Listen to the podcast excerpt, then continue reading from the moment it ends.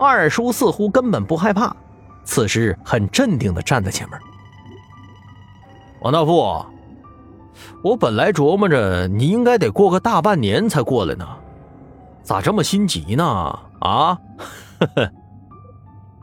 二叔像拉家常似的跟他说道：“哼哼哼哼哼，我这身子骨不行，必须得换。”得换成僵尸王的啊！王大富阴笑着答道：“我们仨挤在后头，恍惚之间，我觉着有一丝阴冷的目光在盯着我。我扭头一看，发现是那个秃子。这家伙脸上是青一块紫一块呀！我心想，郭子下手挺黑呀，招招往死里打呀，这是。”只见秃子手中黑洞洞的枪口就朝着我瞄过来了。二叔现在已经知道了这家伙的来意了，但是我不明白为什么他不把秘密先告诉我呀？这不省得我去找三师叔去补算了吗？只见二叔说道：“罢了罢了，今日啊。”我那不成器的侄儿竟然把我给请出来了，哎，本来我是不想动手的，看来是避免不了了，是不？二叔飘到郑老旁边，阴魂之身的他看起来有些飘忽不定。他扭头看着身旁的郑老，说道：“老怪物，还是用阴魂身显现吧，你这身子也太差劲了。”好吧，郑老听罢点头同意。只见一缕阴魂从那腐朽的尸体中缓缓飘了出来，两人直面王大富。很显然，面前这家伙给了他们俩太大的压力。八卦阵依旧在运转，暂时能保护他们。但是我的心里头没有底，他们俩能撑住吗？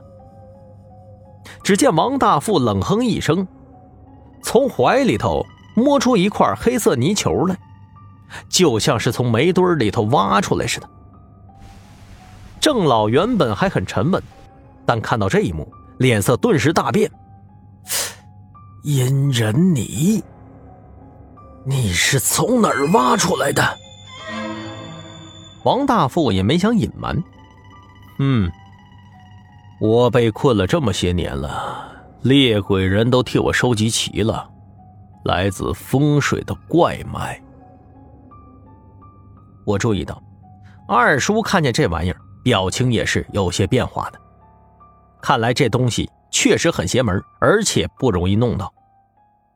身旁的张所长很好奇呀，靠到我的身边问道：“哎哎，我说四三呐。”那是啥玩意儿？有啥来头啊？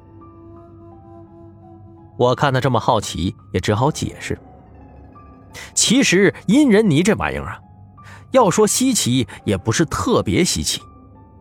在有风水龙脉或者怪脉的地方，在风水耗尽的时候，在龙脊上就能取到这玩意儿。